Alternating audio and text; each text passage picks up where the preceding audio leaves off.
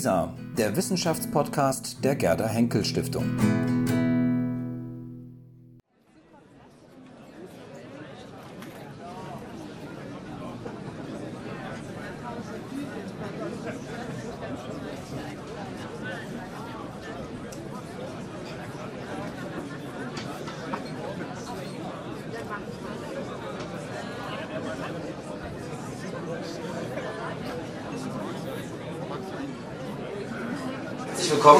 Hier zum Kleingartenabend, unserem vorletzten Abend äh, in dieser Saison. Ähm, die Saison neigt sich natürlich dem Ende, wie Sie sehen. Wir sind auch zum ersten Mal jetzt drin. Ähm, es wird an der Zeit, glaube ich. Ähm, draußen war es letzten Mal doch sehr kalt und hier drin ist es ja auch ganz schön geworden und es ist auch schön voll. Das freut mich sehr. Wir haben heute einen besonderen Abend. Wir, haben, ähm, wir wollen gerne über Kleingarten im Kleingarten sprechen. Wir werden einen Film sehen von Thomas Heise, Dokumentarfilmer. Und er hat einen Kleingarten, eine Kleingartenanlage in in Potsdam. Ja. Dort hat er gedreht. Und vielleicht erkennen Sie das eine oder andere wieder als ähm, selbst Kleingartenbesitzer, Kleingarten. Man Kleingärten. Kleingärten am besten, genau. Kleingärten. Und ähm, ja, hoffen, dass wir da vielleicht auch gleich eine Diskussion vielleicht auch darüber ähm, äh, in Gang bekommen. Auf jeden Fall heißt es Sie ganz herzlich willkommen, dass Sie gekommen sind. Ähm, vor allem unsere Freunde aus den anderen Parzellen hier. Und wir werden den Abend so gestalten, dass wir zunächst einen Film sehen werden und danach ähm, die Gelegenheit wir haben, lange zu diskutieren. Herr Heises, hier stellen Sie bitte Ihre Fragen, wenn Sie zu Kleingarten in Potsdam Fragen haben, aber auch vielleicht zu anderen Dingen, wie vielleicht, vielleicht den steht Dokumentarfilm. Zu Apple, der war ja so schön. ja, also es ist alles möglich. Ähm, vielleicht noch zwei Worte zu Herrn äh, Heise. Herr Heise ähm, ist in Ostberlin geboren, ähm, hat dann eine Lehre gemacht als oder in Drucktechnik. Nee, Drucker. Drucker. Tiefdruck, ja. Tiefdrucktechnik. Mhm. Ähm, sind das, so Eulenspiegel, NWI und solche Sachen mhm. gemacht. Der andere wird es wahrscheinlich kennen und ähm, wir haben, dann hat er eine ähm, Stage durchlaufen als Regieassistent bei der DEFA und ist dann irgendwann freier Autor und freier Regisseur geworden. Verkürzt ist das richtig. Verkürzt natürlich, wir können doch nur kurz das hier schnell durchgehen. Das wird im Internet dann alles sehr, sehr ausführlich stehen in ihrer einzelnen Station. Und ähm, ist heute, ähm, seit 2001 ist er Mitglied der Akademie der Künste Berlin-Brandenburg und seit 2007 Professor an der Hochschule für Gestaltung in Karlsruhe für Film. Ja. Herzlich willkommen, Herr Heise. Danke, dass Sie hier sind. Ja. Dann würde ich sagen, ähm, starten wir gleich. Vielleicht nicht ganz, ich sag mal doch einen Satz dazu, Bitte. muss man mal sagen. Das ist das Jagd vom RBB, der hat so äh, eine, einen, einen Großfilm gemacht aus 20 Kleinfilmen, der heißt 20 mal Brandenburg. Und da ist das einer davon. Und jeder dieser, es gab eine Auflage, das heißt, der Film darf nicht länger sein als 14 Minuten oder nicht, darf auch nicht kürzer sein. Also er musste so exakt so, das musste man so machen. Und da waren 20 verschiedene Regisseure äh, aus Berlin und Brandenburg, die dann diese Sachen gemacht haben. Und das ist äh, sozusagen einer davon. Also so. Den gibt es auch als DVD zu kaufen, also den ganzen mit den 20 Filmen. Nicht jetzt als Werbung, sondern nur, dass Sie wissen, das gibt es also richtig. Mhm. Das ist auch schon ist hier laufen im letzten Jahr, im Herbst, und ist äh, im Januar wiederholt worden. Das wird aber sicher nochmal irgendwann laufen auf dem RBB.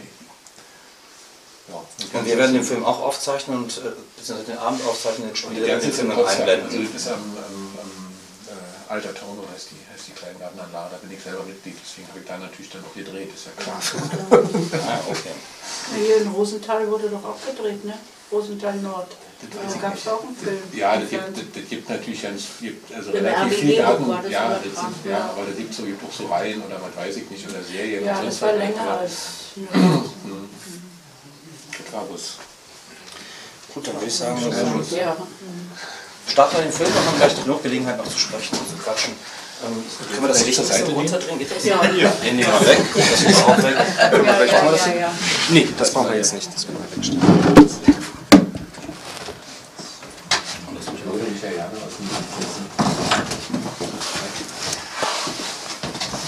leeren Platz auf der Couch. Kuschelkissen. Genau. Ja. Gut. Wunderbar.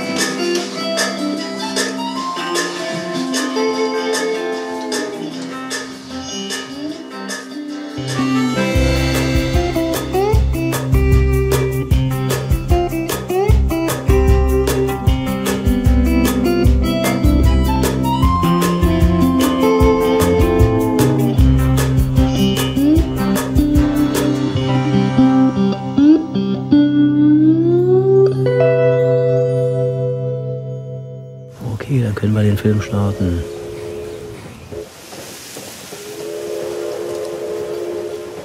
Ah, der Zug setzt sich in Bewegung. Er nimmt die rechte Kurve am Johannisbeerstrauch, fährt durch die Ziertanne über die erste Weiche in der Ligusterhecke. Da ist die Stromversorgungsstation. Über die zweite Weiche durch den grünen Tunnel vorbei am Pfirsichbaum die lange Gerade, die zu dem Teich führt. Hinter den Gräsern beginnt die Kurvenfahrt. Und wir tauchen durch unter dem Fahren und schwenken links ein über die große Stabbogenbrücke. Jetzt geht's über das Gewässer. Vorbei an den Fröschen und den Pflanzen, vorbei am Flochs, vorbei am Pfirsichbaum, vorbei an den zweifarbigen Gras, ums Rosengebüsch.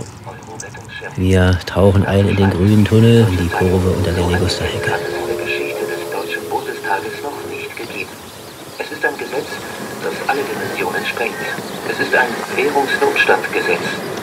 Der Rettungsschirm kostet, wenn er wirklich aufgespannt werden muss, so viel wie der halbe Bundeshaushalt. Das Parlament ermächtigt die EU-Kommission und eine noch nicht gegründete Zweckgesellschaft luxemburgischen Rechts zur Vergabe von Unsummen nach Kriterien, die der Bundestag noch gar nicht kennt. Die anrüchige Bezeichnung Kreditermächtigungsgesetz sagt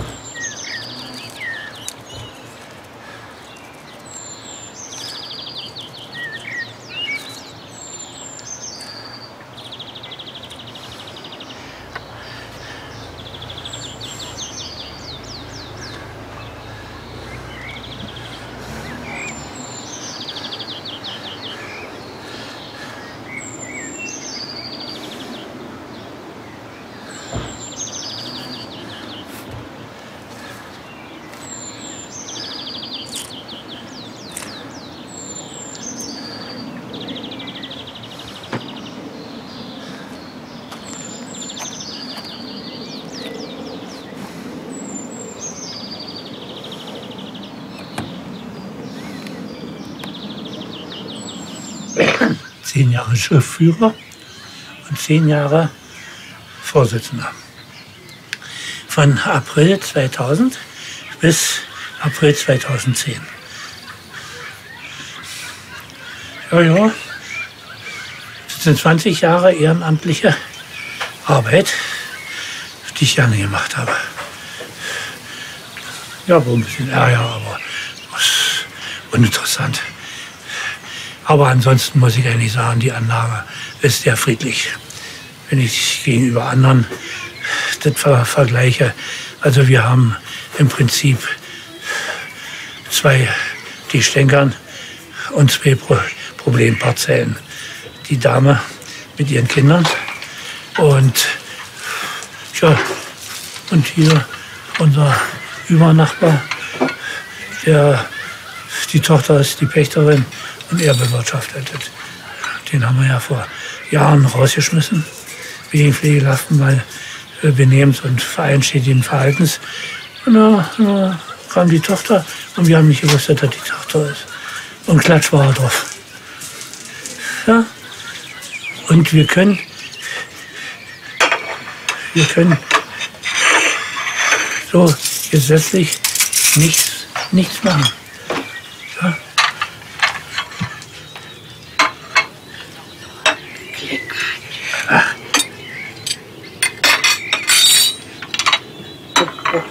Probleme sind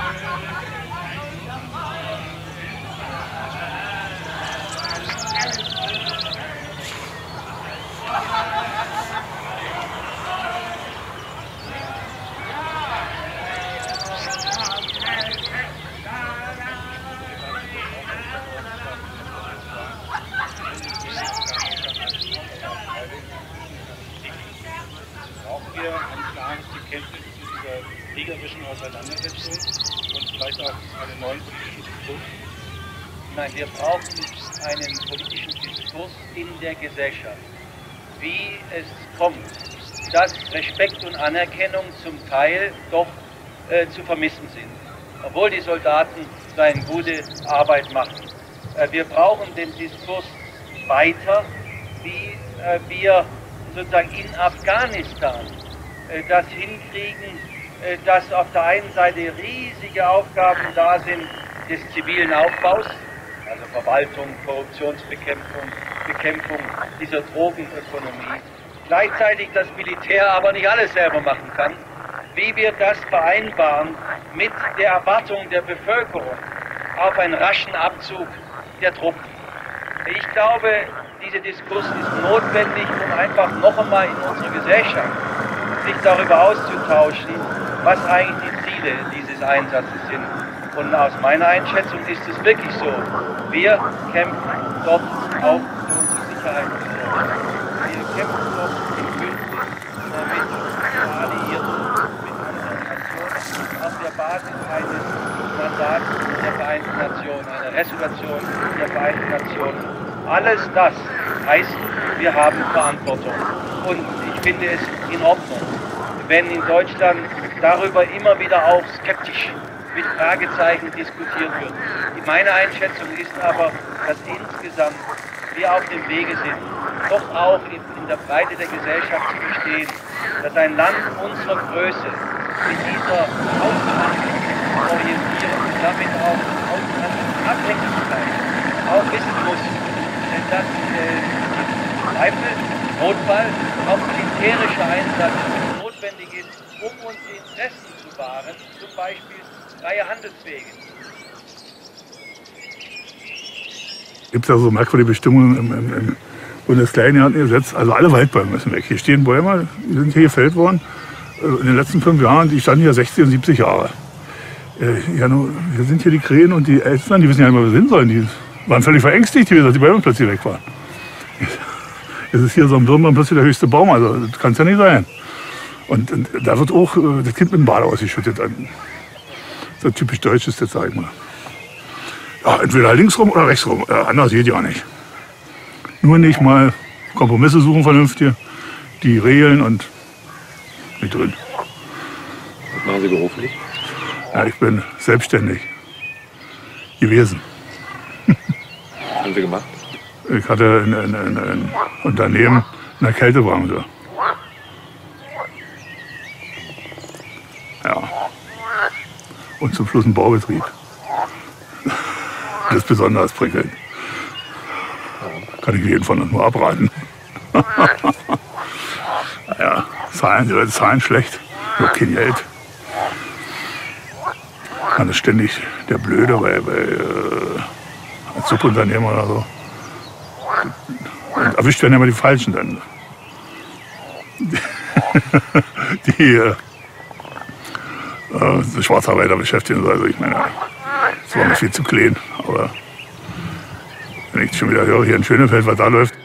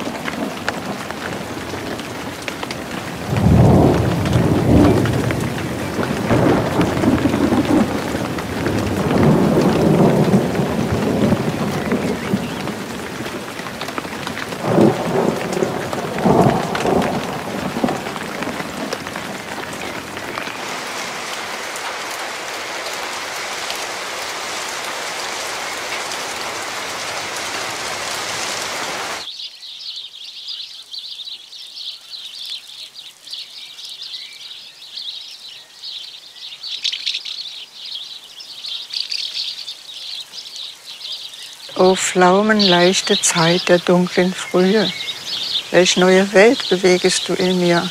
Was ist's, dass ich auf einmal nun in dir von sanfter Wollust meines Daseins glühe? Einem Kristall gleicht meine Seele nun, den noch kein scharfer Strahl des Lichts getroffen. Zu fluten scheint mein Geist, er scheint zu ruhen, dem Dasein nahe Wunderdinge offen, die nun die aus dem klaren Gürtel lauer Luft zuletzt ein Zauberwort mir vor die Sinne ruft.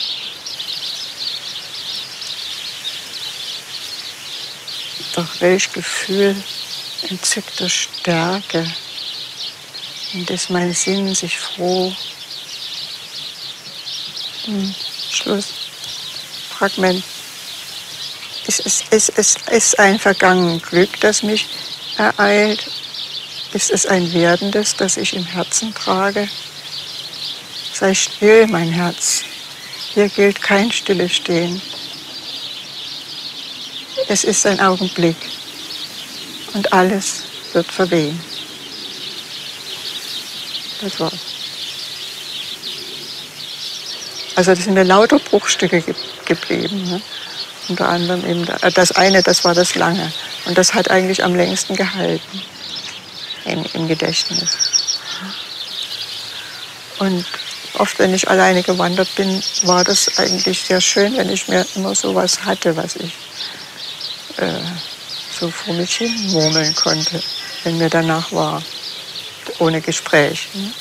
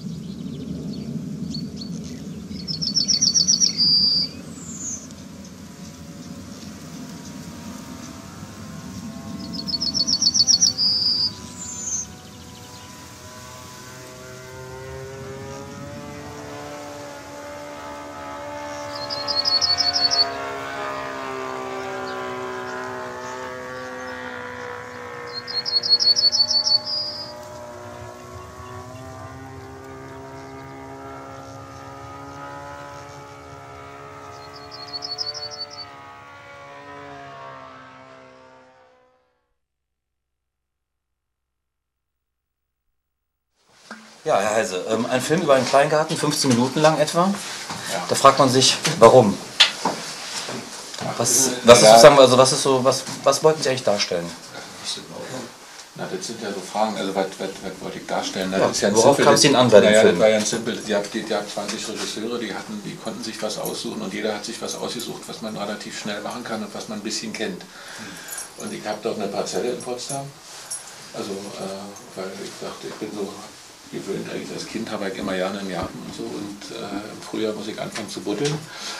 Und da gab es eine Chance, einen Garten zu kriegen. So, und dann habe ich das sozusagen gemacht und das geht, also man ist eine Stunde unterwegs von Berlin bis dahin, also von Haus zu Haus eine Stunde.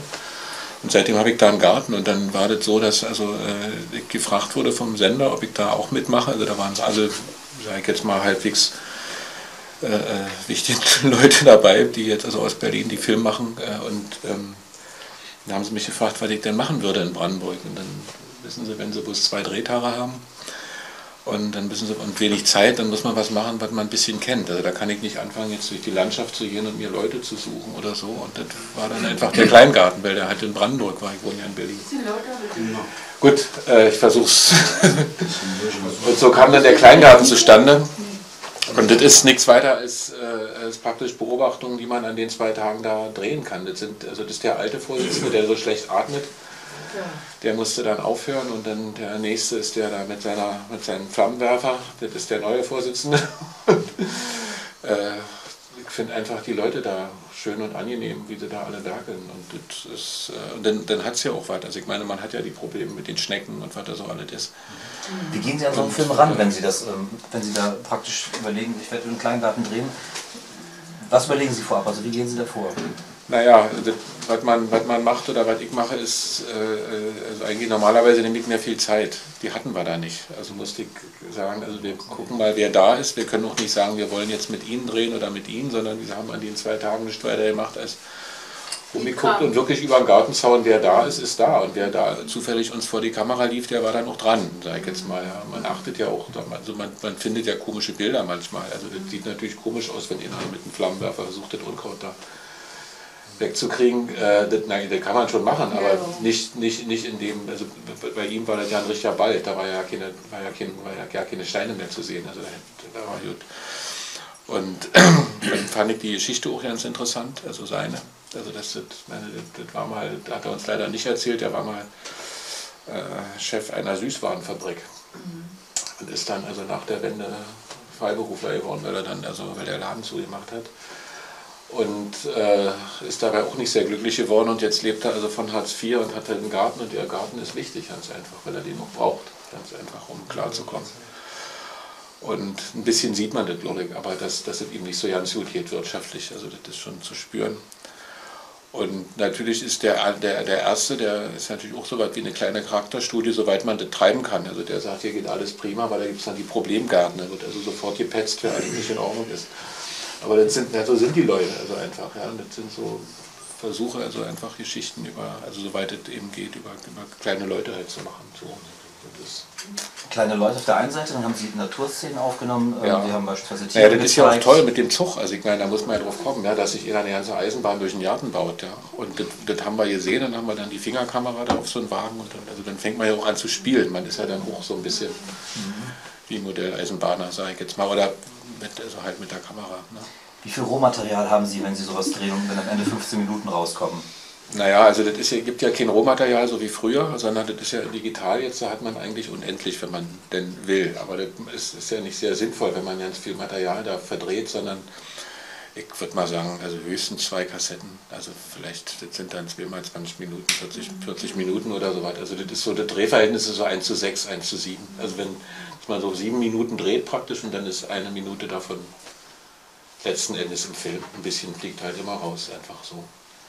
Aufwand war ja auch, dass Sie sozusagen kleine Welt gezeigt haben und aber auch die großen Themen angeschnitten haben. Da sind Begriffe gefallen wie Afghanistan, der Euro-Rettungsschirm. Ähm, ich glaube, Schönefeld ist auch nochmal genannt worden. Ja, das ist, das so der, der mit in der dem Sie Gartenfreund da arbeiten? erwähnt. Ne? Also Ja. das, wenn ich nur höre, was entsteht, das war ja diese ganzen Baugeschichten, das war ja immer bekannt, das kennen ja alle Brandenburger und Berliner alle so. Insofern war das klar, dass der also als Baufirma natürlich das benennt. Und äh, die anderen Sachen, das waren, naja, das waren zwei wichtige, wichtige Sachen zu der Zeit, die eine Rolle gespielt haben, wo der, nicht der letzte, sondern der vorletzte ja inzwischen Bundespräsident äh, dazu geredet hat. Und äh, das fand ich schon wichtig. Also das eine war äh, äh, diese, diese, diese Wirtschaftsgeschichte, also mit dem, mit dem Rettungsschirm, was damals aufkam, das war ja 2008, äh, nee, 2009. 2009. 2009. Und äh, da war das ja äh, noch nicht so richtig abzusehen, was alles auf uns zukommt, außer dass es teuer wird. Und äh, das andere ist, die, das, das war ja der Grund, warum er dann letzten Endes zurückgetreten ist, der Bundespräsident. Das war die Rede, wo er gesagt hat, die Kriege sind dazu da, damit wir unsere Handelswege frei halten. Und das äh, finde ich natürlich dann schon, äh, das, das hat was- Wolf? Ja, ja, klar. Nee, das war nicht Wolf, das war Köhler. Köhler davor, der vorletzte, na klar.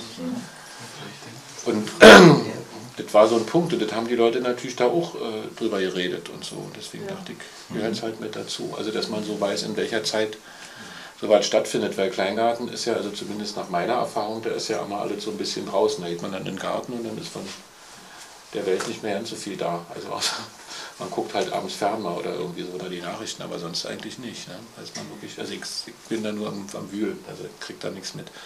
Es haben ja viele Kleingärtner auch hier, die vielleicht auch aus ihrem Leben erzählen können oder wie Sie es erleben. Sie haben eine Frage, bitte. Ja, also als Künstler haben Sie ja ähm, eine Botschaft. ne? Ja. Wir haben uns in der letzten Reihe gefragt, was ist Ihre Botschaft? Also, also ich entnehme hier im Film bis zu der Spinne, die ihr Opfer gefressen hat, dass die Kleingärtner entweder dement sind oder schimpfen Nee. oder Unsinn machen, nämlich der mit der, mit der Flamme oder der, der da geschimpft hat. Äh, ist das der Eindruck, den Sie vermitteln wollen an Leute, die unvoreingenommen an Ihren Film gehen? Oder gibt es vielleicht auch was, was man hätte darstellen können, wo man sagt, dass so ein Kleingärtner vielleicht auch eine gewisse Freude empfindet? Aber diese demente Dame mit dem Gedicht, was sie nicht zustande gebracht hat, so lange auszuspielen, muss ich Ihnen sagen, ich weiß nicht, was ich aus Ihrem Film nehmen soll. Ja? Also die Dame das ist schade um die Zeit, die zwölf Ah. Minuten, die man dazu guckt und wo man sagt, das sind entweder Verrückte oder Zerstörer oder Unzufriedene, aber das ist nicht der Kleingarten, wenn ich das mal so sagen Nein, das ist sicher nicht der Kleingarten hier. Das ist erstmal richtig und das ist auch nicht der, äh, ist sozusagen, ist ja nicht äh, ein Film, der sagt, das ist der Kleingarten und da werden jetzt also alle, die dort sind, in irgendeiner Weise porträtiert, sondern das ist eben das, was an diesen zwei Tagen äh, uns dort begegnet ist.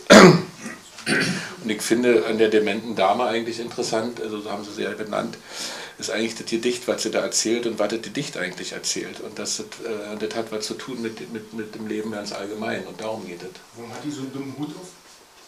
Das ist kein dummer Hut, das ist ein Hut, äh, kann ich Ihnen sagen, der wird, ja- der wird getragen in den Anden, als wird er von den Schäfern dort getragen und auch von den Bauern. Und den kann man, äh, wenn man in Lateinamerika zu Besuch ist, sich dort von dort mitbringen. Und dann kann man den aufsetzen gegen die Sonne, der ist nämlich sehr gut, weil der das ist äh, äh, Schafwolle, aus dem wird der gemacht, wird Filz gemacht, also aus dem, aus dem Filz macht man diesen Hut, den kann man sehr schön tragen im Sommer und im Winter. Im Winter ist er warm, im Sommer, im Sommer ist kühl, auch wenn die Sonne knallt.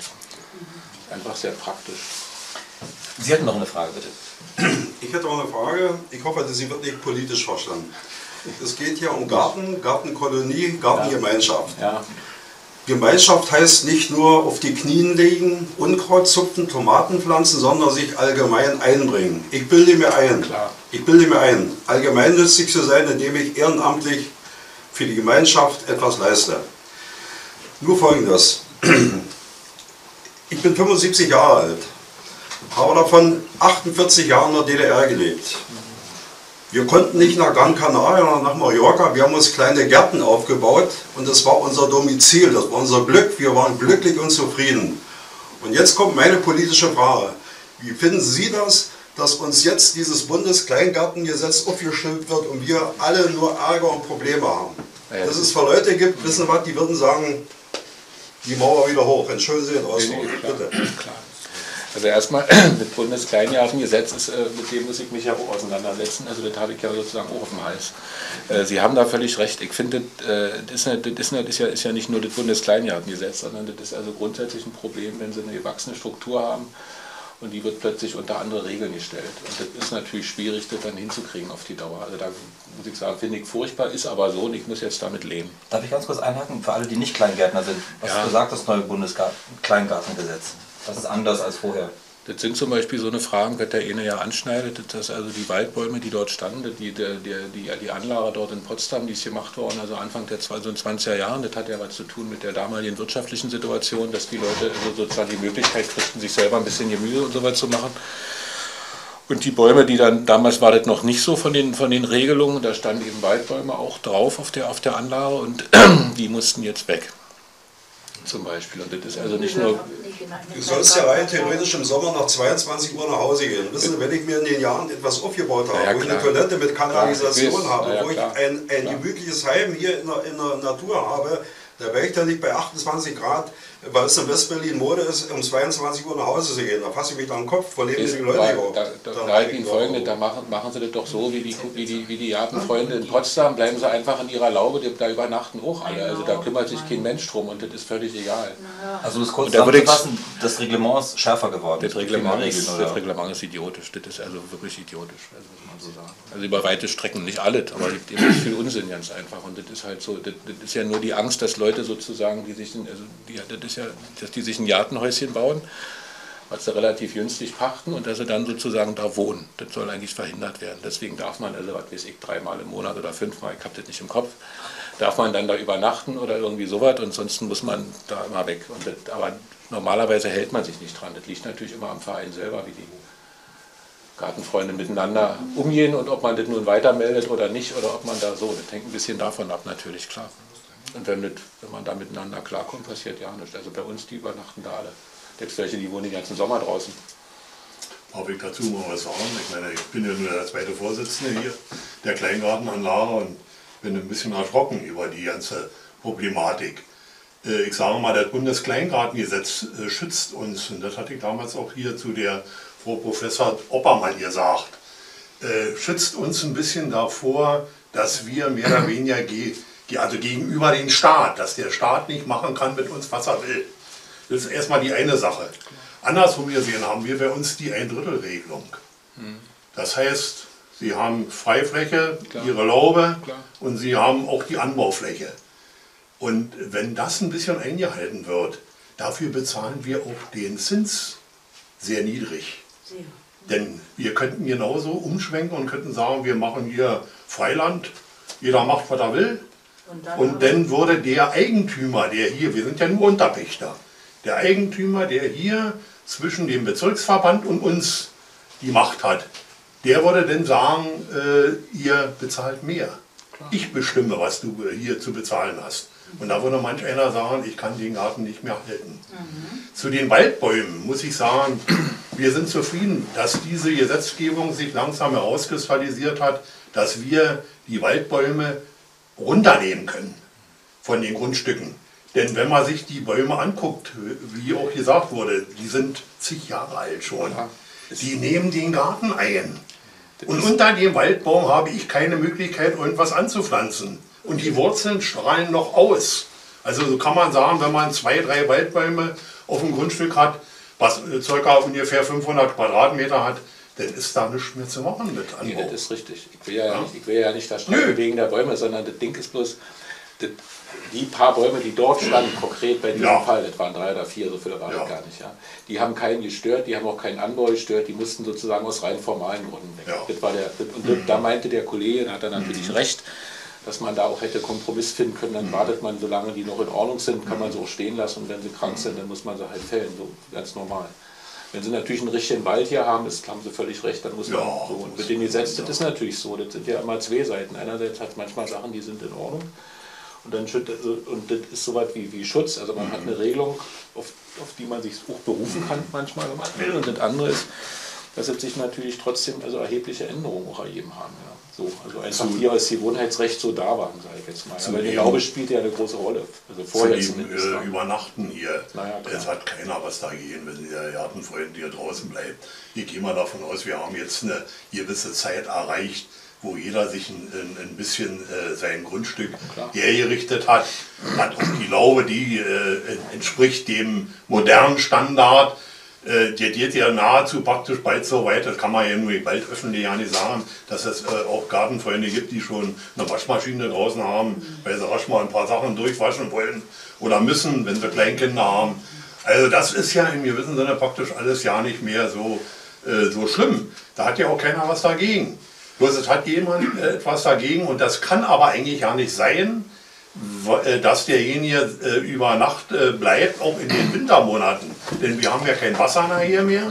Wir stellen Wasser ab und haben auf Deutsch gesagt dadurch mehr oder weniger nur eine halbjährliche Nutzung des Gartens. Und im Winter ist nahezu hier Ruhe. Außer wir haben auch äh, äh, äh, noch Leute, die, die wir praktisch äh, als Dauerbewohner äh, bezeichnen können. Die haben bis zu ihr Lebensende, das sind alles mehr oder weniger auch äh, betagte Leute, die haben die Genehmigung, dass sie bis zum Lebensende auf ihrem Grundstück bleiben können. Und dann hinterher fällt diese Regelung weg und dann wird der Garten genauso vergeben wieder äh, mit no normalen Verhältnissen. Ne? Ich würde gerne noch einen Punkt aufgreifen, den der äh, Freund aus der anderen Partei eben angesprochen hat. Ganz kurz. Ähm, ähm, Sie haben es eben gesagt, nämlich, wir befinden uns ja auf einer Parzelle, in einer Parzelle, einer Anlage hier, die früher zum Osten Berlins gehörte. Ähm, Sie haben es eben gesagt, welche Rolle spielte der Kleingarten vor allem sozusagen in der Alltagskultur der DDR? Ähm, Sie haben gesagt, es wäre ein Rückzugsraum gewesen, man konnte nicht nach Mallorca oder Gran Canaria, sondern man ist in den Kleingarten gegangen. Ähm, können Sie, ich denke, wahrscheinlich können viele dazu was sagen, wie Sie das erlebt haben, also welche Bedeutung der Kleingarten für Sie sozusagen hatte in der DDR? Um das zu bekräftigen, was Herr Wellendorf sagte. Wir hier, ich, haben eine Parzelle von 400 Quadratmeter. Ich würde behaupten, es waren äh, junge Leute da von ihrem Verein. äh, Es war ein ein Student aus Wien und ein, äh, ein Profifotograf aus Halle. Der hat mich fotografiert und angeblich wegen Internet drin, ich weiß es nicht. Und die haben gesagt, so eine Gastfreundschaft, so was Herrliches, so was Schönes haben die noch nicht erlebt. Die haben am Zaun gestanden, so verängstigt, die dachten, ich würde sagen, verschwinde. Ja? Ich sage, da kommst du rein, bei 28 Grad du was essen, was trinken. So was haben die nicht erlebt. Was will ich sagen? Das ist mein Domizil. Ich habe eine wunderschöne Wohnung, aber soll ich denn bei 28 Grad in der Wohnung auf die Ledercouch vom Fernseher? Ich will im Garten früh um 6 bis der Nacht um 12, 24 Uhr. Ich bezahle 230 Euro Pacht im Jahr. Die gleichen Leute aus meiner Verwandtschaft, die dieses nicht betreiben, was Herr Wellendorf gesagt hat, die bezahlen 1000 Euro im Jahr. Und das ist für mich als Rentner dann unerschwinglich. Verstanden? Du musst auf das Drittel zurückgehen. Aber nochmal zurück auf diesen Punkt. Ähm, welche Rolle Ja. spielte der Kleingarten sozusagen in der Alltagskultur der DDR, der Menschen hier? Wie erinnern Sie das?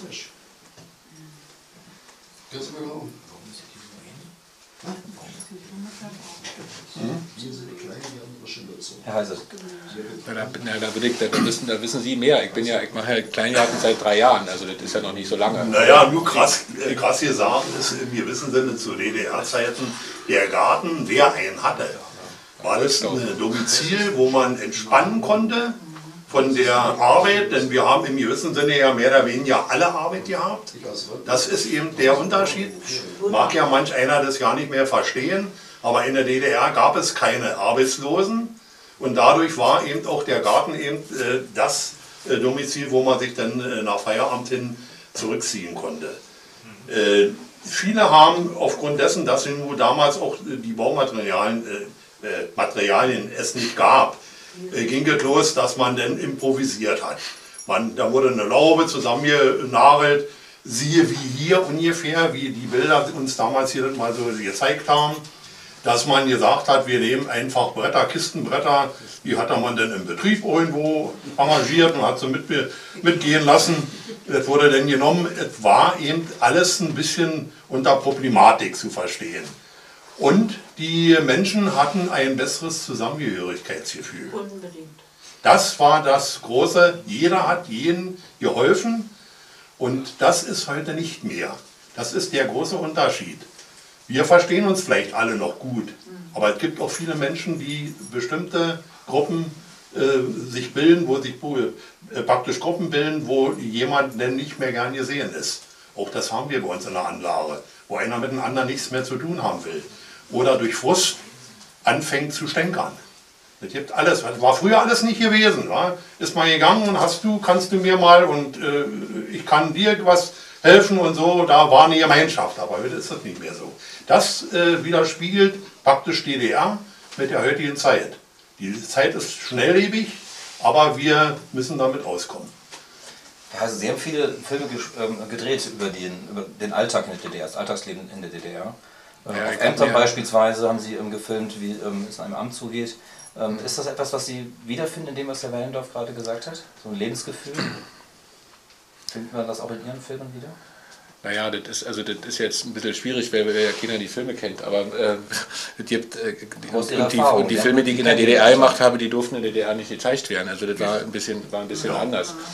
Und äh, die meisten, die ich über den Alltag gemacht habe, dann sind ja nach der Wende erst entstanden, weil vorher durfte ich ja eigentlich ja nicht arbeiten. Das kommt ja auch noch dazu. Und also ich habe dann andere Sachen, ich habe zwar Arbeit gehabt dann, aber halt andere Arbeit, nicht die, die ich eigentlich wollte. Und äh, dann sind es so Beschreibungen natürlich von, von, von, von Lebensverhältnissen, also nach der Wende im Wesentlichen, oder die sich mit, mit, mit Geschichten aus der DDR noch befassen, also wo das nur nachgewirkt hat. Ne? Aber das ist, das weiß ich auch also aus, aus meinem kleinen Garten, dass das, äh, das sagen die Leute dort auch, dass, die, dass, die, dass das Verhältnis natürlich untereinander ein anderes war, als diese Ausdifferenzierung, die es nach der Wende dann gab.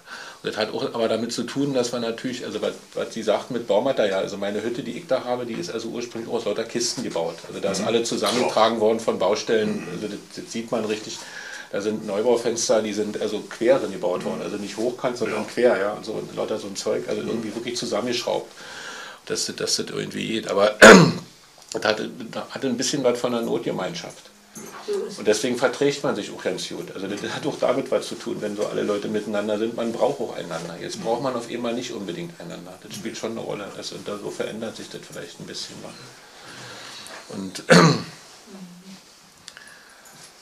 Ja, naja, und bei den Filmen, ich meine, na klar, wenn man sich das ankickt, also ich habe damals in Berlin gedreht, 1984 auf dem, auf dem Beroliner Haus, da war der, war der Rat des Stadtbezirks Berlin Mitte drin. Und äh, da gab es eine Stelle in Berlin, das war nicht der Doc-Film, sondern das war so eine Stelle, die gehörte zum Filmmuseum, äh, zum, Bundes, zum Filmarchiv, also nicht Bundesfilmarchiv, sondern die in der DDR, das war damals in Wilhelmshagen draußen, Köpenick.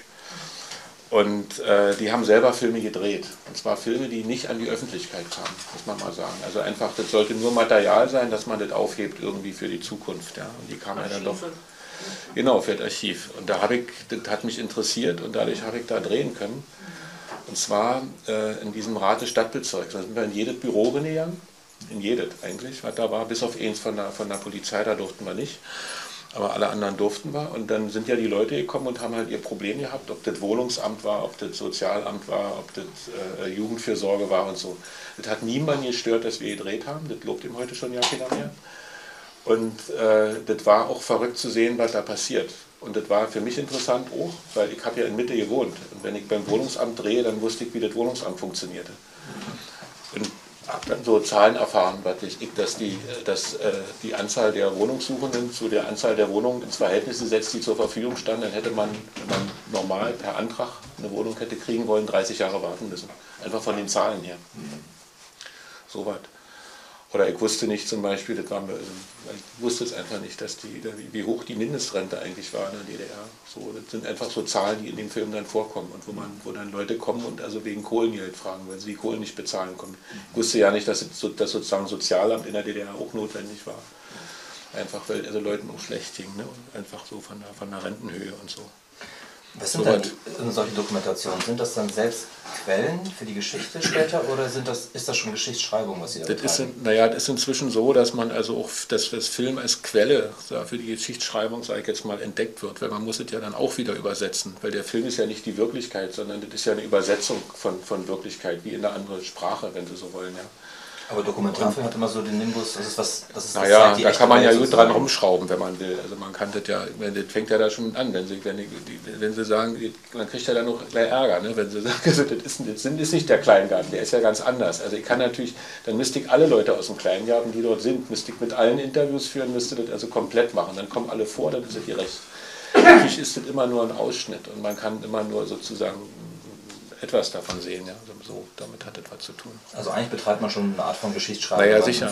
Aber das macht man ja, wenn man als Historiker einen Abriss schreibt, also weiß ich nicht, das 19. Jahrhundert in, sagen wir mal hier in, in Pankow im Kleingartengebiet oder was weiß ich nicht, dann äh, ist es ja auch ein Ausschnitt. Also dann hängt es ja auch von dem Blick des Autors ab, was da also äh, genommen wird. Und das ist immer äh, sozusagen reduziert. Ne?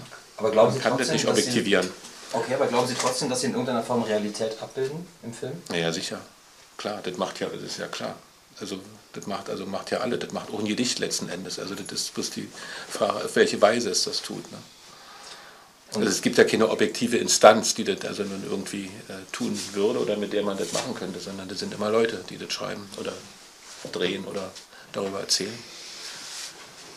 Das ist ja auch, wenn ich jetzt eben, wenn, wenn wir jetzt ein Interview machen würden zum Beispiel, ja, dann ist das natürlich, als, oder Sie erzählen mir Ihr Leben, dann ist das Ihre Vorstellung von Ihrem Leben. Das kann sein, dass das auch so war, objektiv. Aber es kann auch sein, in Wirklichkeit war es ganz anders, nur für Sie war es so. Das ist ja eine ganz andere Geschichte dann. Also so eine, aber das kann man andererseits auch wieder sehen. Also selbst wenn Sie jetzt Ihre Geschichte erzählen und man merkt, das erzählen Sie, sagt das natürlich was aus über die wirkliche Geschichte, wie so objektiv war. Also das, muss man, das kann man dann schon benutzen, klar. Was macht denn für Sie einen guten Dokumentarfilm aus? Was sind Kriterien, die dazu gehören, damit ein Dokumentarfilm wirklich gelungen ist? Na, das ist zum Beispiel seine Haltbarkeit. Also das ist, wenn sie, das ist manchmal so, manchmal sieht man einen Film und man sieht sofort, dass es ein alter Film ist. Und ähm, ein, ein, interessanter Film ist, wenn man, das mache ich nicht. okay. äh, äh, ein interessanter Film ist, glaube ich, äh, wenn, wenn er es schafft, sagen wir mal nach 10, 20, 30, 100 Jahren, immer noch äh, sozusagen was, was zu erzählen, was Neues. Wenn er das schafft. Das ist wie, wie, mit, wie mit Büchern. Wenn Sie die zweimal lesen können, sind sie in der Regel gut.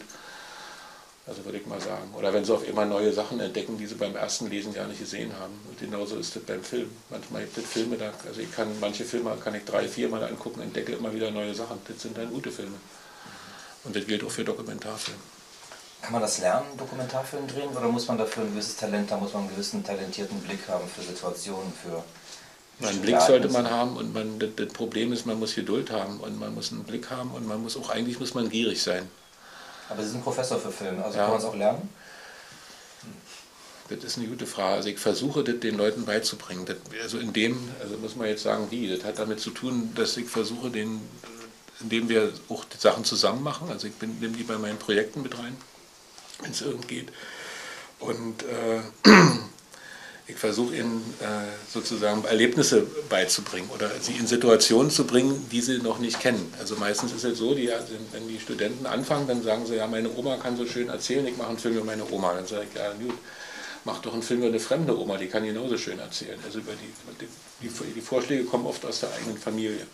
Und das sagt nicht, dass die Familien uninteressant sind, bloß da kann man halt nichts bei lernen, die kennt man ja schon. Man muss aber was machen über was, was man noch nicht kennt. Also man muss ins Unbekannte.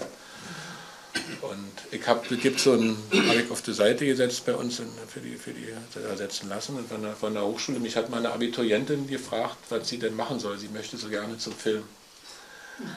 Und äh, dann habe ich ihr geschrieben und habe ihr gesagt, sie soll, habe ihr vorgeschlagen, sie soll mal zur Spargelernte gehen und soll Spargel ernten. Und dann soll sie die Leute fotografieren, die dann noch mit ihr zusammen Spargel ernten und soll auch die Leute fotografieren, die den Spargel kaufen. Und soll überhaupt äh, in Urlaub nicht nach Indien fahren, sondern dahin, wo sie noch garantiert nie mehr hinfahren wird, nämlich nach Rumänien oder nach Tula in der ehemaligen Sowjetunion oder was, also jedenfalls Orte, wo man normalerweise nicht hingeht und soll alles machen, wovon sie keine Ahnung hat. Also sich ganz bewusst in Situationen begeben, von denen sie nichts versteht. Und soll auch nicht, wenn sie arbeiten gehen will, also mal abgesehen vom Spargel, aber soll sie nicht in der Kneipe arbeiten, wie das viele auch Filmstudenten gerne machen. Wenn man da so nette Leute hat, die man alle dann kennt und so, das ist alles sehr schön, da erfährt man aber nichts. Und man kann aber auch eben äh, wo arbeiten, naja, man, man hört zwar ein bisschen, aber man hat wenig, man erfährt wenig Neues, also man, weil man ist dann immer unter sich, man ist da, wo man immer ist letzten Endes. Und es geht darum, dass sie dahin müssen, wo sie nicht sind. Wir waren jetzt zum Beispiel mit die sind meistens aus Süddeutschland, also unsere Studenten, also das Gros, also auch ein paar, paar, ein paar nicht, aber äh, sagen wir mal zwei Drittel. Mit denen sind wir nach Wolgast gefahren, an so eine, an so eine Sonderschule, wo so Lehrlinge waren, die alle, also wo die das dritte Mal rausgeflogen und was weiß ich nicht. Und auf einmal hatten die sich auseinanderzusetzen mit, auch mit sozialen Fällen, von denen die keine Ahnung hatten. Die kommen eben auch alle, wie das so ist heutzutage, also aus dem, wie man sagt, aus dem Mittelstand. So, also da sind die Eltern dann auch Lehrer oder irgendwas, ja. So, und äh, denen fehlen einfach soziale Erfahrungen, die müssen sie dann machen, so zum Beispiel. So was treiben wir da. Gibt es vielleicht noch Fragen aus dem Publikum an Herrn Hanse? Bitte. Klar. Also, was nehme was nehm ich jetzt mit aus Ihrem Film? Wenn Sie das nochmal in drei Sätzen formulieren dürfen. Das kann ich Ihnen, das ist ja, ja. Nee, das hat mit Begabung ja nichts zu tun. Das ist, okay. das ist natürlich, das ist immer so. Das gibt, gibt oft so Fragen, die sagen, was wollten Sie nur eigentlich sagen? Und so weiter. Dann sage ich, ja, wenn ich den Satz sagen könnte, dann würde ich den Film ja nicht machen. Dann sage ich den Satz und dann ist die Sache erledigt. Ja sondern normalerweise schlafen sie drüber. Wenn ihnen morgen noch was einfällt dazu, dann haben sie drüber nachgedacht und dann ist gut. Und mehr geht das ja nicht. Das, sie müssen sozusagen sich den Film machen. Es ist nicht so, dass ich ihnen jetzt was sage, so ist es und jetzt ist die Welt erklärt und dann ist fertig. Sondern das ist eine andere Geschichte, glaube ich. Das ist ein bisschen ein Missverständnis. Das, hat auch, das ist Ihnen ja aufgefallen, natürlich sieht das nicht so aus, wie das normalerweise aussieht im Fernsehen. Da sehen Sie ein Bild, dann kommt Ihnen und sagt, das ist der Kleingarten. Sie sehen aber schon ihn seit fünf Minuten. Ja? Dann wird Ihnen erklärt, das ist ein Kle ach, das ist ein Zaun. Sehen Sie mal, das ist ein Zaun aus Holz. Ja? Das haben Sie alle gesehen. Das wird Ihnen im Fernsehen alles noch dreimal erklärt. Vielleicht ist Ihnen der Titel ungünstig. Ich hätte den Titel genannt Impressionen aus einem Kleingartenbereich. Nee, der heißt einfach im Garten. Mehr heißt der gar nicht. Der Film heißt im Garten. Na gut, dann denkt man jetzt natürlich Garten im Garten, denkt man jetzt, die bringen ja von der Eisenbahn, fand ich ganz spannend, wie das anfing so, mhm. war dann auch zu Ende. Weil man ja sagt, so als das, junger Mann. Das, das sehen die Leute verschieden, das, ist, das muss ich auch aushalten. Also wenn, wenn Sie jetzt sagen, damit können Sie ja nicht anfangen, finden Sie fürchterlich, sage ich, gut, habe ich Pech gehabt, habe ich Ihnen Zuschauer weniger, kommt vor. Das ist unterschiedlich. Das Aber ist, äh, Begeisterung für den Film? Ja, gibt es. Muss ich mal sagen. Also das ist wirklich irre sogar. Völlig überraschend für mich zum Teil. Also aus ganz komischen Ecken. Vielleicht Vielleicht bringe ich mich da einfach selber als einer, der noch nicht kannte, äh, kurz ein. Ich bin Historiker. Ähm, mich treiben auch Fragen der Darstellung von Geschichte um. Und ähm, was mir an der Diskussion hier gut gefallen hat, dass wir das, was der Film auch macht, nämlich, also in meiner Perspektive macht, äh, zu fragen, was das Leben der, der von Ihnen kleinen Leute genannten Menschen ähm, mit dem, was man gerne große Geschichte zu tun hat, zu tun hat, wie die sich ins Verhältnis setzen und was wir hier, also was ich erlebt habe, und das war total spannend für mich, weil ich auch kein Kleingärtner bin, aber einen Freund habe, der mir viel erzählt und ich also lauter Klischees im Kopf habe. Ähm, wir reden die ganze Zeit über unser Verhältnis zu Staatlichkeit, zu der großen Geschichte, ähm, erklären uns sozusagen, was DDR gewesen sein soll oder nicht. Ähm, und es ist ja sehr viel, was so ein 15 Minuten langer Film eigentlich geschafft hat, oder? Auslöst. Also ich habe eine Menge gelernt von ihm ähm, über Verhältnis zu Geschichte. Das ist für mich sozusagen so ein 15-Minuten-Film, macht ihn fruchtbar. Und ist oft mehr, als was ich von anderen Gesprächssituationen erlebt habe. Geht einer von Ihnen manchmal ins Internet? Dann kicken Sie mal, das gibt, das gibt eine Seite, da sind, da sind nicht ganz, doch, ist auch ein ganzer Film drauf, da können Sie umsonst kicken. Äh, da sind lauter Trailer drauf und auch also zu Dokumentarfilm ein bisschen was, wenn Sie das interessiert. Können Sie hingehen, heise-film.de, ist relativ einfach zu merken. Da sind, weil da sind, da sind Ausschnitte auch von den, von den anderen Filmen, die es so gibt. Und äh, da kann man sich erkundigen. Weil natürlich, wenn ich mich jetzt vorstellen sollte als, als Filmemacher, dann würde ich natürlich den auch nehmen, aber nicht alleine. das ist ein bisschen schwierig. Eine Frage hätte ich auch nochmal. Mich interessieren ja immer die, sagen, die Phasen des, des Schneidens Ja. ähm, nach, nach, nach, den, nach den Aufnahmetagen. Ähm, Gibt es da eine Geschichte, Anekdote, die Sie vielleicht in dem Prozess des Schneidens vielleicht noch erzählen wollen, die für uns ja quasi nur fantasierbar ist, aber nicht, äh, belastbar? Naja, das gibt, das gibt, Oder ist das eine ungehörige Frage? Nö, weil das ist völlig, nee, das gibt, das gibt, ja. ist ja ein Problem, muss man auch sagen. Also man hat diese 15 Minuten, ja. Die haben zum Beispiel noch, äh, noch eine Gärtnerin, die, mit der ich auch geredet habe und was auch eigentlich ein schönes Gespräch war, wusste Ding nicht. Am Ende musste ich mich entscheiden, weil zwei, wenn man sagt, er sei etwas blöde, zwei alte Frauen gehen nicht in einem Film. Jedenfalls nicht bei 15 Minuten. Das ist genauso, wenn sie jetzt wenn, wenn, wenn sie also jetzt den, in dem Film, es also diese etwas, hört man ja bloß, so eine, so eine Feier, da wird da gesungen und getrunken und so was, das hört man so ein bisschen. So, und jetzt lassen sie noch also den, den, den, den, den kleinen Jagdverein als Ganzes feiern und so. Dann, sie kriegen nicht zwei Feiern unter in dem Film. weil Das ist dann, also sie müssen immer sich entscheiden für irgendwas und das ist manchmal schade. Und ich hebe diese Reste eigentlich, also wenn sie sich lohnen, wie zum Beispiel dieses ähnliche Gespräch mit der Gartenfreundin, da hebe ich auf, weil das, also, weil das eben auch eine, äh, das wäre eine ganz andere Geschichte, sage ich jetzt mal. Wenn man jetzt sie genommen hätte, dann wäre es um eine andere Frage gegangen, weil sie war damals, die war Vertriebene, die kam aus Schlesien, ist dann hängen geblieben, äh, praktisch in Brandenburg und auch in diesem Garten dann sozusagen schon. Ja. Das wär, aber das, das war zum Beispiel eine viel zu große Geschichte, um die, in um die in, jetzt in Kürze da irgendwie nun abhandeln zu können. Das heißt, alle diese Figuren, die da sind, mussten, konnten sozusagen nur einen Splitter geben. Also man konnte nicht sozusagen erschöpfend mit jemand da irgendwie länger äh, reden oder irgendwas machen, sondern das ist nun mal halt das Problem dieser kleinen Form, dass man also nur sowas anreißen kann. Und so. Sie haben noch eine Frage, bitte. Nochmal ganz zum Schluss. Ich möchte mich immer als Hauptrednerin, wie der Herr schon sagte, äh, es schweift aus. Ich muss immer wieder sagen, Kleingarten ist auch eine ökologische Frage. Und wir dürfen nicht vergessen, dass in den Köpfen der Menschen in Deutschland die ökologische Frage politisch an dritter Stelle steht. Dass Berlin, ich rede nur vom Pankow, in dem ich wohne, 10.800 Gärten sind und nicht unweit in Falkensee, die gartenreichste Stadt Europas, mit 230 Kilometer Straße Garten an Garten. Das ist doch eine ökologische Frage, die heute äh, im Raum steht. Und ich muss mal sagen, die Multis möchten am liebsten alles platt machen, auch hier, und dann am besten gleich ein paar Hochhäuser hinstellen. Das ist doch das Politikum, was uns kleinen Menschen bewegt. Klar. So, danke. Jetzt ist Schluss. Wissen Sie, nee, Sie haben, Sie haben, Sie wir haben völlig recht, das ist ja nicht Schluss, ist einfach, nee, nee, das ist schon, das ist schon ein Ding. Ich werde Ihnen was sagen, das hat auch was damit zu tun, dass ich diesen kleinen Film in, in Potsdam gemacht habe, weil ich, seit ich da bin in dem Jahr, sagt man müsste was machen über den Garten, also über die, überhaupt diese Anlage. Nicht aus einem anderen Grund als Sie, also nicht jetzt von, nicht, ich mache mach nicht sozusagen wie bei BBC, so von, jetzt, es gibt ein Problem und jetzt mache ich einen Film über das Problem, sondern die Filme, die ich mache, sind immer über Leute eigentlich. Und dann fand ich interessant, wat, wer wohnt da eigentlich alles?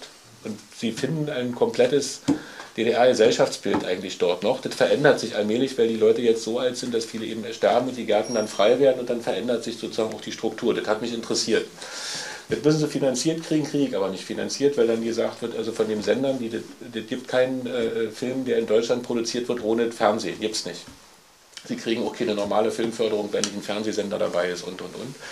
Und von daher gibt es eben die Chance, nicht das zu machen. Und deswegen äh, sind das sozusagen für mich auch wieder nur Recherchenpunkte, wenn man jetzt mit so einer kleinen Sache anfängt. Also aber Sie haben völlig recht, na klar, ist das eine, ist das eine, ist das eine Sache, logisch.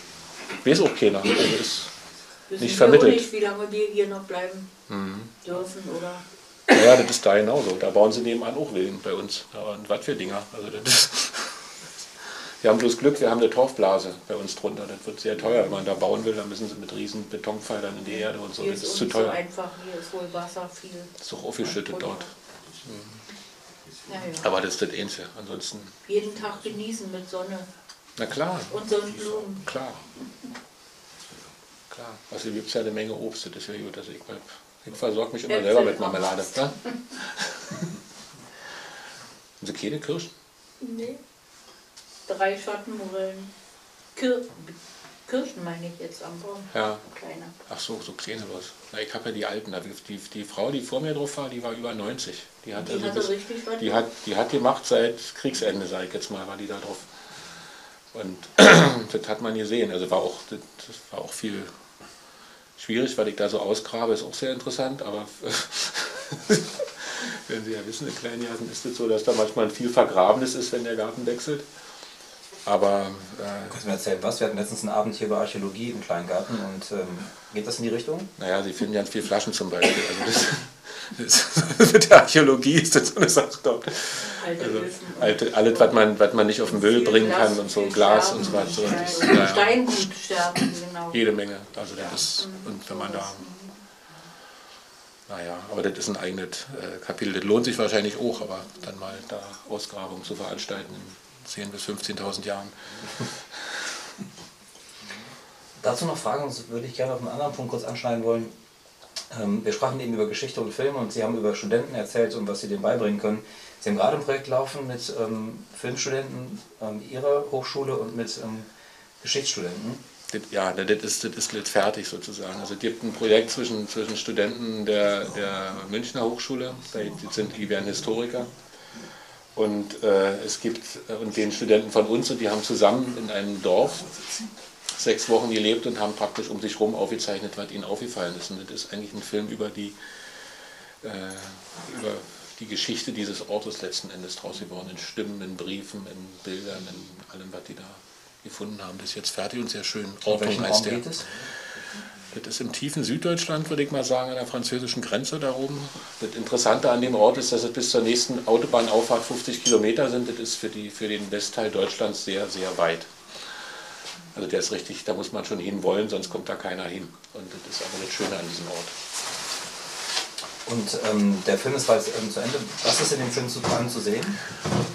Also was ist zu sehen? Na, das, sind, das sind Porträts von verschiedenen Leuten, die dort waren und die dort sind. Also die, da sind manchmal sind nur Reste.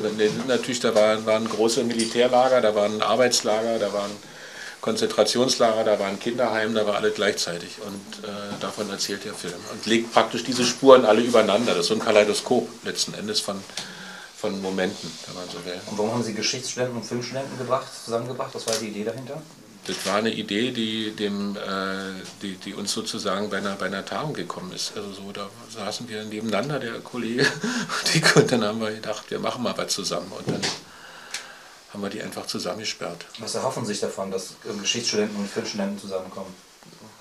Naja, ich hoffe mir, dass die, dass die Filmstudenten sozusagen eine, ein, bisschen mehr fachlichen Hintergrund bekommen, was sowas, was so Fragen angeht, wie, wie, wie arbeitet man mit Archiven, wie geht man damit um oder wie arbeitet man mit Quellen, ganz einfach, ne? so, weil das ist ja sonst alles ein bisschen sehr aus dem Bauch, wie das da meistens gemacht wird. Und für die anderen ist es interessant, äh, für die Historiker oder für die angehenden Historiker ist auf alle interess äh, interessant, wie man sich sozusagen auf künstlerische Weise einer Sache nähern kann. Das ist ja ein völlig anderes, ein völlig anderes Herangehen. Aber Historiker und Kunst, ähm, passt das zusammen? Das passt wunderbar zusammen, finde ich. Also das Ergebnis, ich bin sehr zufrieden. Ich habe einen Rohschnitt gesehen, mir gefällt der sehr. Wann kann man den Film sehen? Den können Sie sehen äh, am äh, 17. Oktober. Ist ja schon Da ist bald. er fertig, ja. Und der wird auch, weil ich jetzt in Mexiko bin zurzeit, wird der auch in Mexiko laufen, im dortigen Goethe-Institut. Und also wir haben den jetzt Spanisch untertiteln lassen, das heißt, der läuft in ganz Lateinamerika darauf und runter. Also so. Interessant, ja. Wir werden den Film auch bei dieser zeigen, ähm, in unserem Portal, bei einer Gelegenheit, auch im Rahmen Der ist ein bisschen länger, der ist 90, über Der ist 97 Minuten, also richtig ein langer Riemen. Also. Wenn wir schon irgendwie eine Gelegenheit finden. Ja, gibt es noch Fragen aus der Runde? Sonst würde ich sagen, die ähm, Frikadellen eröffnet. so ein bisschen und äh, wir, haben mal eine Kleinigkeit noch für Sie, Sie werden das als Kleingärtner kennen. Vielleicht kannst du mir kurz helfen, Thomas. Wir sollen ja auch nicht leer ausgehen, dafür dass wir extra hergekommen sind. Aus dem Kleingarten, und zwar nicht in Potsdam, sondern aus dem Kleingarten hier am Anger in Berlin-Pankow. Vielen Dank, dass Sie hier waren. Das werde, ich, das werde ich illegal mit nach Südamerika nehmen. Ich arbeite in Mexiko zurzeit und mache da ein Theater- und Filmprojekt mit Jugendlichen im Strafvollzug. Ziemlich heftig ist dort. Und mit denen kriegen ein paar Äpfel, das ist nicht schlecht. Wer Fragen stellt, kann gleich bei Bier und bei Snacks besprechen. Vielen Dank. Danke.